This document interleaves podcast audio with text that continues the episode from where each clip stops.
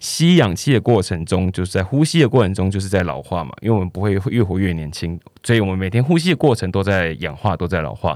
那如何做到抗氧化跟抗老化，就是我可能很想做到的事情。就是我想让我的皮肤的肤质看起来没有这么的老的话，我就会做尽可能让它维持一个抗氧化的状态。哦，所以这个东西就可以改善它的表面的结构，然后抚平皱纹。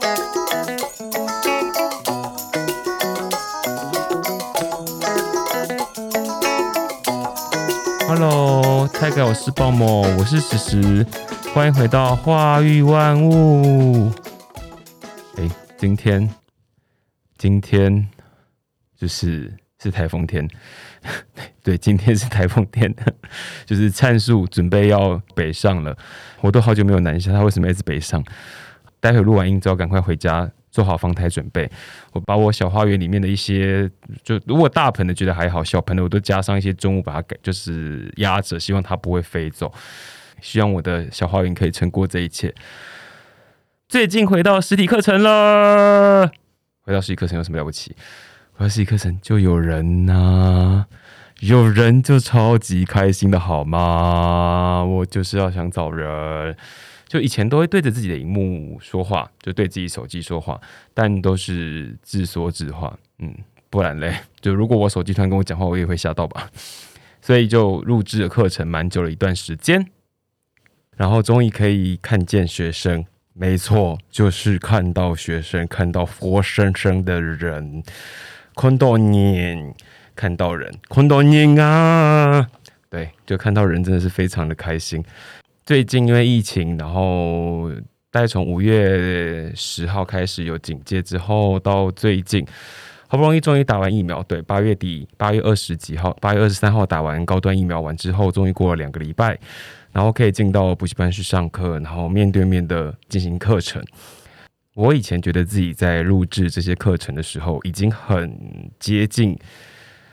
就是学生在底下的状态，就是觉得前面好像有人嘞，但但真的人坐在我面前的时候，就发现就是那又是另外一件事情，就真的会看着学生，然后就当当下有点想就感动到想哭出来，就是真的觉得有人。这阵子除了的除了要直播之外，直播机不是我负责的，直播机是是补习班负责的。那录制课程的过程呢，就是我会到一间教室，然后用我的手机，我就用 iPhone 然后录影，因为我觉得现在的现在手机的功能都非常的好，所以我就用了 iPhone 来录课程。就把它架好之后，然后就开始录制我的课程。虽然我从头到尾都是对着我的手机讲话，对我大概对我手我手机应该是来拿来讲话没有错，但我手机大概在这这三个月来吧，就是里面都是自己的自拍画面，就是里面的录影的。的内容都是自己的镜头，自己在录课程的镜头，然后还要顺便剪接啊。那通常我就是把课程录制好之后，就把它上传上去。上传到哪里呢？我都把它上传到 YouTube 上，然后就是给学生连接。那如果说要要跟学生一起线上上课的话，我就会在 Google Meet 上开了一间就线上房间，请学生一起进来看这一段课程。对，就是之前的状况。没错，就是这样，就过了好，就过了好一阵子吧。对，这礼拜看到学生真的是很开心，但是这礼拜 就是一开始，这礼拜的一开始的时候，好像又发现说幼儿园有一些疫情，要慢慢的就是有一些感染的案例。然后我就跟学生讲说，今天该不是我们是这学期第一次见面。哦，对我有收到高一的学生啊，然后高一的学生大概就是从什么时候啊？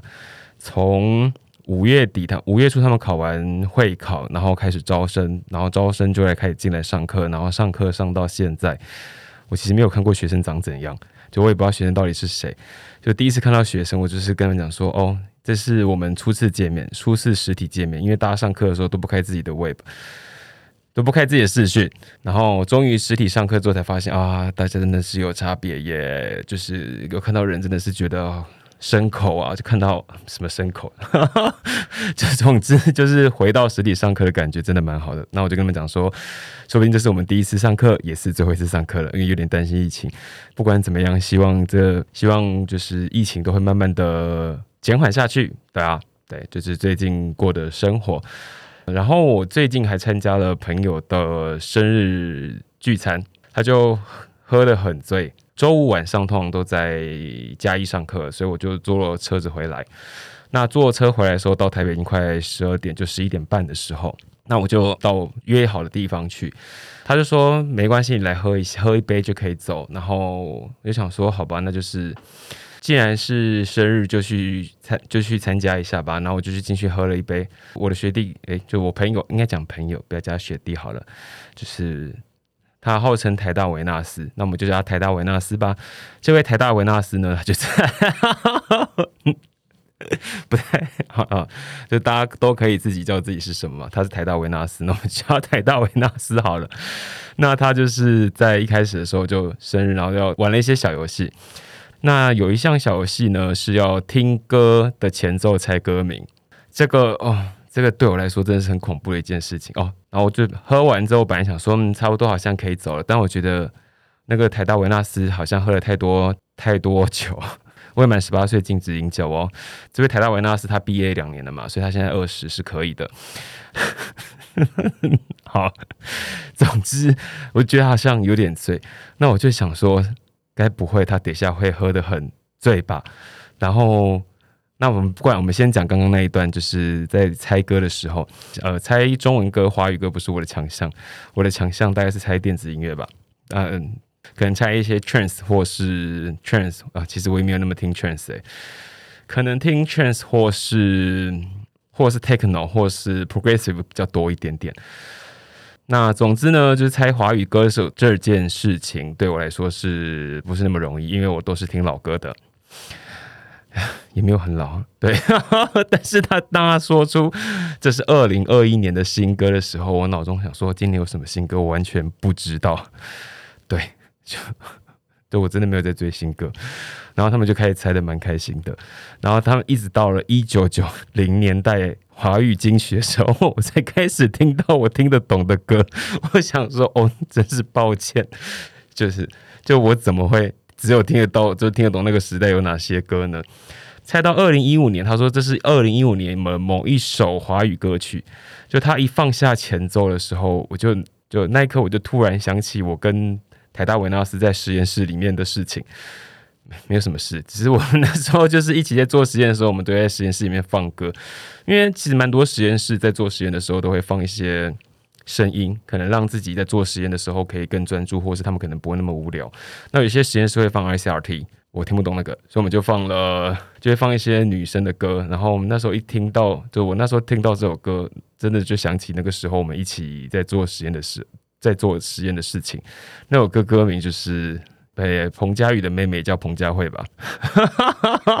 彭佳宇的妹妹叫彭佳慧。好，彭佳慧的大龄女子。就听到的时候都快哭出来了，就是哦，我在实验室里面做实验的种种画面全部都出来，跟我抱在一起，跟我讲说，在实验室工作，就在实验室里面的那一段时间真的好辛苦，他就这样抱起来，然后都就是回忆起那个时候，真的是一件蛮辛苦的的过程。对，昨天晚上游戏跟就是跟活动就继续下去，就最后他就是喝醉了。果然没有错，我就是在看他在猜歌的过程中，好像越来越嗨。我就想说他会不会喝太多啊？虽然说我也喝蛮多的，但所以我不知道今天有没有烟酒嗓。好，就是 大家就慢慢的就开始去照顾他，就是因为喝醉的人，他其实酒品蛮好的。台大文那是同学，你酒酒品真的蛮好的。就是喝完酒就直接睡着了，就还好。然后就就几个朋友一起把他跟邻居一起把他送回到他家，就还好他家有电梯。对，以后觉得还是有电梯真的是蛮好的。不然他告诉我他住四楼的时候，我就想说哇，我要扛你到四楼。我平常的重训也没有拿到那么重的重量啊，就是我对啊，就重训我的体重我可以再加别人体重应该是不太行。就想说哦，不会吧，要不然抬到四楼。就虽然还好有两个人，对，还好有两个人。就但但也就这样完成，就把他送回到房间，然后把他盖上被子之后，就可以一起离，就我们就一起离开了。好，这是最近的生活。那今天是每个月的第二个礼拜吧，就是每个月的第一个礼拜是话是这样说，就是我们会讨论一些故事，没有讨论，对不起，就是只有我一个人顾，就是自顾自的讲。那这礼拜呢是第二个礼拜，第二礼拜我设计的是化腐朽为神奇，到底在攻三小，在攻马给，就是化腐朽为神奇这个主题呢，就是想说，嗯，会不会有广告是一些。或是一些产品其实蛮有趣的，可以看一下。自从上次做了益生菌的那一集，查说今天要讲的的内容架构是什么，然后就顺便走去走进去超商里面买了几盒不同的益生菌，然后就看完里面的成分，然后大概推测一下会有什么功能。带我我是当下是真的就是很随性的做这件事情，结果我就没有想到，没有想到就是做完这一集之后，就再次走进。走进药妆局的时候，就会发现益生菌真的是琳琅满目诶。看了其中一盒，它叫什么什么什么叉叉酵素，然后我就想说，嗯，就先买回家，因为它超大包的。我买回家之后，就会看一下成分，跟上次有跟大家提过说，就任何的食品成分或是药妆成分都是一样，就第一个就是最多的，然后依序按照它含量有多寡，由由多到少渐渐排序下去。就是那时候就看了一下它的内容物的含量，结果最多最多的第一名。先前我们介绍到的益生菌，他们第一名大概都是益生菌，各式各样不同益生菌嘛，有湿热链球菌啊，或是保加利亚球菌啊，就是各式各样的乳酸菌。结果这一家呢，蛮有趣的，因为它的主打是酵素，它的主打是酵素这件事情。然后我就看了一下成分，第一个成分叫什么？当下看到的时候就觉得很有趣，叫做山梨糖醇。那我想说。不是应该第一个都是放最多的嘛？所以我就是我本来以为最多的东西应该会是益生菌诶，结果不是，它是山梨糖醇。山梨糖醇是什么东西啊？山梨糖醇是 sorbito sorbitol，sorbitol 这个东西嘞是用来干嘛的呢？它是甜味剂。我就想说，哇，就是这家厂牌竟然一开始就放甜味剂，我不是要攻击它了，我只是想说大家都有各自自己的独家独家的配置方式，只想说。我要吃这么多甜味剂干嘛？因为它放第一名，第二名它是写可溶性纤维，那就是益生脂嘛，益生菌要吃的食物叫益生脂。再来就是氧化镁，它的酵素上面的功能是要写说，嗯，它是要帮助排便的，所以我就看到，嗯，又再一次看到氧化镁了。哦，我想起来氧化镁吃起来苦苦的，所以里面会加一些甜味剂，应该是正常的吧？不然就是如果第一名放氧化镁的话，那应该吃下去是蛮不蛮不好吃的，因为它是用冲泡式的，所以所有的粉末都会通过你的舌头，所以就应该会感受到各式各样不同的味道，应该是用了甜味剂。来想办法把它去除掉吧。所以后来就后面的成分呢，除了有可溶性的纤维啊，然后有氧化镁，然后接下来就是一大堆的酵素。它有分成非常多酵素，然后包含了植物酵素，然后水果酵素，最后才会是益生菌粉。然后这些益生菌粉就是我们先前介绍过这些比菲德氏菌、什么龙根菌这些东西，它最后放了这些益生菌，所以我猜它应该是想在先体先在体内里面养好酵素之后，然后让益生菌有一个适当的环境下去生长。因为那一包粉蛮大包的，所以泡下去的时候就是嗯，就是甜味剂之后，接下来就是一大堆可可溶性的纤维以及益生脂，然后最后才然后加酵素。然后我们化腐朽为神奇要讨论什么？那氧化镁，我猜就真的是帮助排便的那个离子，就就是镁离子。那其中对山梨糖醇比较有兴趣，因为山梨糖醇它是一种甜味剂，而它是天然的甜味剂。山梨糖醇 sorbitol 它事实上是种己六醇，就是六个碳身上每个人身上都接上一个 OH 基，OH 就是氢跟氧合在一起，那氢跟氧合在一起就叫羟，所以他们身上有非常多羟基。O H O H 在身上非常多，有很多的羟基。那水身上也有 O H，它是两个 O H O H 叫 H two O 嘛。所以这这些东西其实都蛮好溶于水的，代谢比较慢的糖醇，它吃起来会有甜味，应该跟上面的 O H 会有关系。我们都用酒精在消毒嘛，酒精的成分是乙醇，是 alcohol，它就是一种 sugar。A c h o 就是糖醇类的东西，就是它身上很多 OH，跟乙醇身上一样有 OH，那只是它身上 OH 超级多，它有六个。这种三梨糖醇事实上就是葡萄糖还原回来的，只是身上会代谢它的糖，三梨糖醇比较我们会代谢它的酵素比较少。我们平常会把甜的东西当做是食用糖，就像是葡萄糖啊，或是蛮多手摇饮料，他们都会加果糖的。果糖的甜度是其他人的一点七倍左右，所以一样是一克的糖，它的甜度会比较高，这样就比较容易让大家得到需要的甜度，但不会加这么多糖。就如果我们今天拿葡萄糖。甜味的来源的话，那我们就要吃更多更多的葡萄糖。果糖事实上是一种蛮甜的东西，那这是一种食用糖，就是本来对我们来说就是一种摄取营养的成分，它会代就是代谢产生热量。那我们身上也需要葡萄糖在在血液中当做血糖，这时候就会有其他的东西，它也是甜甜的。糖醇类，就我们刚才介绍的山梨糖醇。那山梨糖醇它本身呢，它的糖分大概只有一般的糖分的百分之四十。以前说一克的糖可以产生四大卡，所以它如果是一克糖会产生四大卡。山梨糖醇 sorbitol 它的糖含量大概是二点六大卡，所以是原来糖的百分之六十。可是它甜度呢，却只有糖分的一半，所以热量百分之六十，甜度只有一半，它不适合拿来当做取代糖的一种东西。所以如果我们拿一比一去换的话，会发现这样其实好像不太划算。我要吃到相同甜度的话，我的热量其实没有比较少，反而更多。但是它比较有趣的是，口腔里面的这种糖在口腔里面并不会被分解掉，因为它比较比较能被代谢，所以它常常被加在口香糖里面。就广告里面说无糖口香糖，并不是真的没有糖，而是它把食用糖换成是甜味剂，而这些甜味剂在口腔中是真的不会比较不会被细菌去分解产生酸性物质，口中嚼久了也就比较不会产生酸性物质，所以它才会当做是无糖口香糖来源，但。但是我我我小时候会以为无糖口香糖就是没有没有热量，结果我每次看上面都有热量，我现在终于知道，因为它只是把把它的糖换成是甜味剂，而这样的甜味剂事实上还是有它这样的东西还是有热量，就是它只会说哦这个东西是无糖口香糖，但不并不是无热量口香糖，口香糖嚼多了依然还是有热量的哟，虽然热量是真的比较少，或是可以靠咀嚼来的取代我们去吃食物的的的讯号。但是它还是有热量的哟。那山梨糖醇其实吃多了呢，因为在体内其实不是很容易消化，所以我们体内会快速把它排掉。所以它可能代谢起来如果不太好的话，其实很容易造成腹泻。所以吃太多的时候也会造成是腹泻。嗯，放甜味剂下去的目的是让人家指的是排便比较顺畅，快速排便。甜度的东西从糖换成是山梨糖醇，是因为。他想要，他想要维持微微的甜度，因为喝起来真的是有点甜甜的，外加上可以可以帮助排便吗？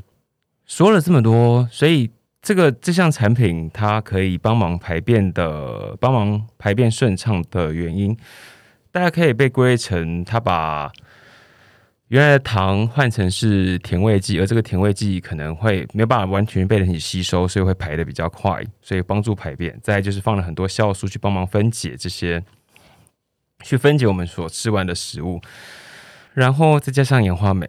嗯，我下次真的要看一下，是不是所有帮助排便的，不管是任何产品里面都会放氧化镁。我。之前那次是不小心就买了几盒来看一看，看发现一归纳出这个结果之后，我现在看就觉得，嗯，好，原来都是这些说法，就是原来是这些方法，就觉得蛮有趣的。其实也没有被破解，就只是觉得蛮有趣的哦。原来大家都会用差不多的方法进行。产品好不好这件事情呢，就看各家的配方，它放了多，放了少，放的让人家觉得舒服或是不舒服，或是吃起来口感如何，就是各家厂商的差别啦。看完这个产品之后，就觉得，嗯，好，他下次应该是还可以，还会再买吧。这是第一，我们今天讨论的第一个部分。什么？这是才讨论第一个部分。还有第二部分，就是我最近很常看到，嗯，应该说本来本来。我家的弟弟，他是他现在在在保养品啊，保养品代工，所以他手边有蛮多保养品的。然后他那时候会拿回来蛮多不同种的，就他们公司，就是他们本来从代工，然后慢慢开始做出自己的品牌。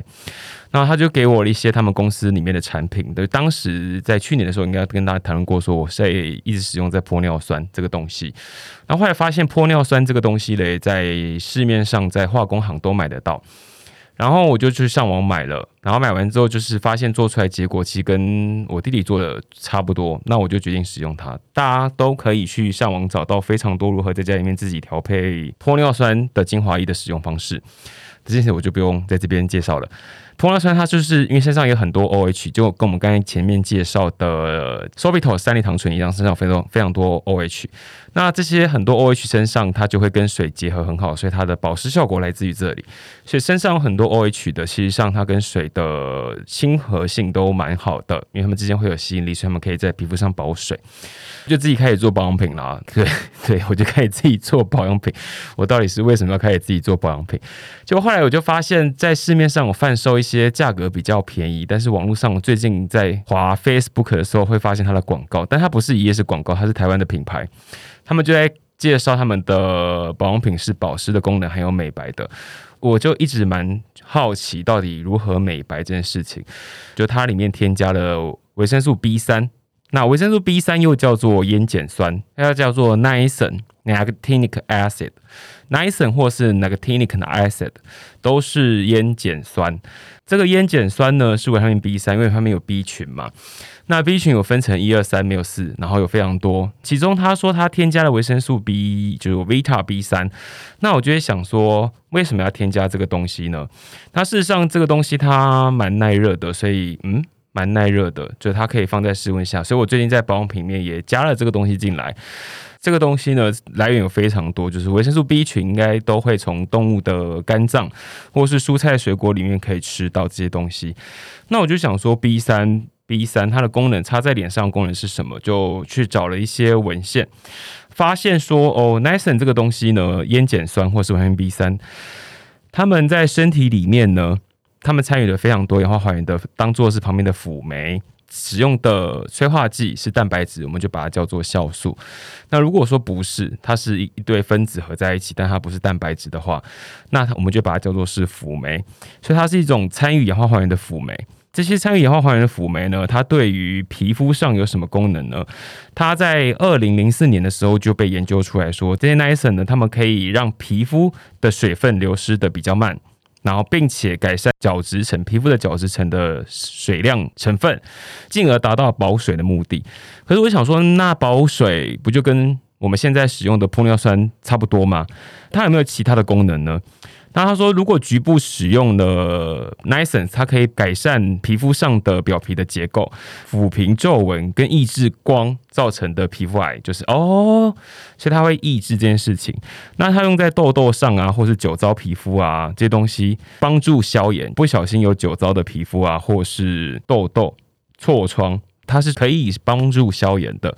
所以听起来，它对于皮肤的帮助消炎，然后保有水分。它还有一项功能是可以改善老化的皮肤，本来容易长粉刺的肤质，慢慢的变得比较不会长。把它加在保养品里面的话，事实上是在文献上是指说它是可以帮助消炎跟保水，以及防止皮肤的角质老化。那这些 niacin 会让蛋白质的合成增加，就让你合成出更多的角蛋白，让你防止皮肤被受到到外界的感染，就会形成一些角蛋白。加速角质细胞的分化的时候，可以提高细胞里面氧化还原的反应，让它们变得比较多抗氧化剂。就是我们在呼吸的时候都在吸氧气，所以吸氧气的过程中，吸氧气好，看听起来有点怪怪的。吸氧气的过程中，就是在呼吸的过程中，就是在老化嘛，因为我们不会越活越年轻，所以我们每天呼吸的过程都在氧化，都在老化。那如何做到抗氧化跟抗老化，就是我可能很想做到的事情。就是我想让我的皮肤的肤质看起来没有这么的老的话，我就会做尽可能让它维持一个抗氧化的状态哦，所以这个东西就可以改善它的表面的结构，然后抚平皱纹。这个有效，这些有效结果呢，都是在实验组里面做出来的，所以它蛮适合当做在二零零四年的时候，事实上是蛮适合当就的文献就因此说它是适合用于长，就适合用于一些会容易长粉刺的皮肤上，所以它是一种蛮好的保养品。Niacin 呢，它在它叫做烟碱酸，所以叫做 nicotinic，它就叫做烟酰胺类。烟就是前面的烟草里面发现那个烟烟碱烟碱酸里面发现的物质，那它被酰胺化了，所以它就变成酰胺的状态。那酰胺是什么呢？在上次聊过水杨酸，当时在上一集我们聊过水杨酸，那水杨酸里面我们上次谈论到说，德国的拜耳公司他们那时候成立药物的时候，那他就请了化学家以及生物学家分门做化学合成以及药理学的实验。呃，其中化学合成的实验呢，他们就拿原来的水杨酸去加上什么呢？拿原来水杨酸去加上乙烯，就加上乙烯化 acetate，就 acetate 乙烯化。那乙烯化呢，就是上次介绍它是两个碳。然后碳碳就是我们以前有学过酸叫做 C H 三 C O，然后旁边再接个 O H，那个 O H 合在一起叫羟基。那那个 C O 呢，原来的第一个碳跟那个氧它是用双键键结在一起的。这个时候呢，如果我们把那个 C O 双键旁边接 O H 的那个地方本来它叫 C O O H，它是一个酸。那我们把 C O 留着，碳氧双键留着，碳氧双键。碳跟氧合在一起叫做汤，它的中文翻译名字叫做汤，因为它就取碳跟氧的声母跟韵母，就是合在一起叫汤，它不念汤哦。好，它叫汤基。那这个汤基呢，CO 双键身上会再接氨的话，但在有机物质里面呢，CO 双键接上了一个 NH2 之后，它就变成酰胺类物质。那我们身上有非常多的酰胺类物质，所以它就从本来 niacin 那个 nitric acid 的那个是酸，它把那个酸把那个 OH 转换变成是 NH2 上去，就变成酰胺类。维生素 B 三呢，在我们体内就会被转换成这个酰胺类物质，它就是很多辅酶的前驱物。在二零一四年的研究呢，他就说，其实那如果我们把这个在体内会转换成酰胺的物质，直接用在皮肤上做治疗的话呢，它常常也是当做是治疗痘痘的使用的药物。或是可以去除斑，对，它可以除斑，所以哦，它可以去除一些就是黑色素的生成，它可以抑制一些黑色素的生成，所以才会说让皮肤看起来焕然一新，看起来比较亮。查到现在，就是因为我一直想说，为什么他在里面加 B 三？我有时候有点在剽窃人家的结果，就是他说剽窃嘛，就是他说这件事情可以用来做美白，然后查一下发现，嗯，好，真的可以做美白，我就把它加进去我的。配方里面，就我现在就得到一罐保湿以及可以黑抑制黑色素沉淀的一支保养品，就每天都在擦。对，当然里面还有加一些其他物质了。在二零一四年的时候，它被它被研究出，如果我们外用擦，它可以帮助我们抚平皱纹。我最近使用也还没有超过两个月，就是我最近开始，哎，超过两个月嘞。就我我使用到现在，觉得一切都蛮好的。皱纹这件事情呢，就。应该是要跟杨秀慧姐姐一样，就早起去打肉毒吧。讨论的事情是我要做保养品的事情。做完这个结果呢，就发现其实嗯，细纹不知道有没有少，但是但是就是觉得它有这个功能，就它让我的皮肤变得比较光亮，可能黑色素沉淀没有这么快，或是肤色比较均匀。所以最近，这这就是我最近看到的几个觉得很有趣的东西，就是在 Facebook 上滑到的时候就发现，为什么有一家。有一家保养品公司 Always 出的，它的产品里面就会说它可以美白。我想说，为什么可以美白？原来里面添加了 B 三，查一下原因，发现是这样。这个东西呢，事实上也不是只有在保养品里面会找到，其实大概非常多的化妆品的配方里面包含洗。洗发精啊、护发乳啊，或者是保湿清洁的配方里面都会使用到这些东西。那含量就依照它的程度不同，可能需要的，如果只是洗洗手的东西的话，它可能不会含量这么高，它可能就比较低一点。那如果是擦脸上的，是有功能性的话，它可能就放的比较多。是我最近看到的几个蛮有趣的内容。所以我们今天就讨论了，我又再去找了一下益生菌的各式各样的益生菌的牌子，然后觉得有一项牌子，因为它的，因为它这太有趣，就是它第一个不竟然不是乳酸菌最多，而是而是甜味剂。所以我，就所以我就查了一下，到底是为什么会让它变成最多的。然后讨论一下，我最近就是想要在我的保养品里面加上，就是加除了加玻尿酸之外，可以加什么？这就是我最近。看到的事情，就是最近看到的事情，然后想跟大家分享的。对，不知道听起来感觉如何呢？这就是我们今天的化腐朽为神奇的主题。今天的节目就讲到这里，来到了节目的尾声。节目的尾声要讨论什么东西呢？要讲什么话呢？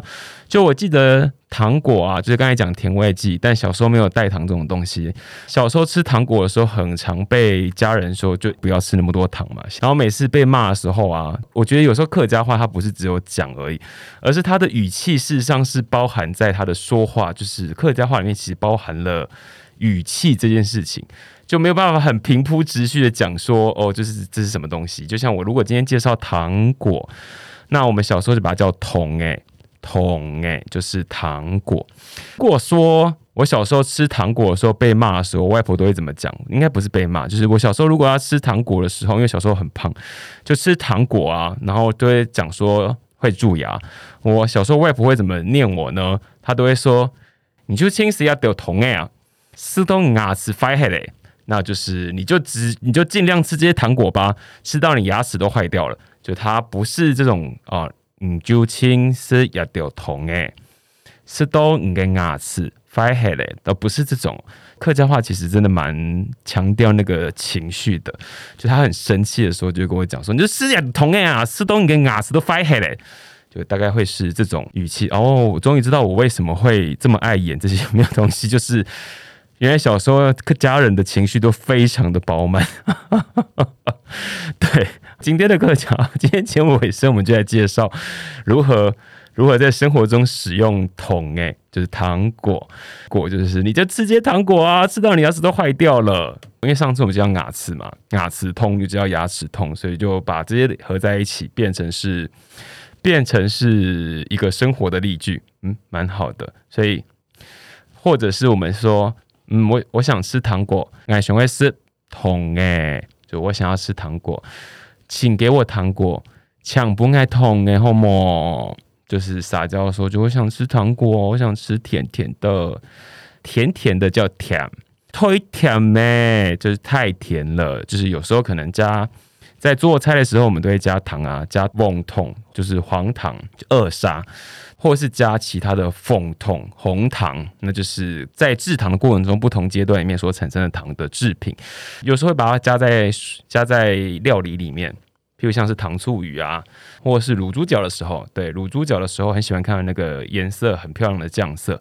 那个酱色事实上是那个酱色，除了糖下去之外，它跟水反应，然后再跟蛋白质反应，它事实上是经过一系列的梅纳反应，可以让它看起来这个卤肉的颜色看起来这么的漂亮，就是色香味俱全。嗯，我怎么讲这么多废话？不是节目的尾声吗？就是生活中有很多时候会吃到糖啊。那如果就说糖吃到了，就会说哦，这糖好甜哦，忒甜咩？清甜，清就是非常是推倒糖诶啊！吃太多糖果会把牙齿吃坏嘞，就会让牙齿吃坏了。对，今天的节目就介绍到这里，希望你喜欢。那。我是史实，花一万物，我们下次再见，拜拜。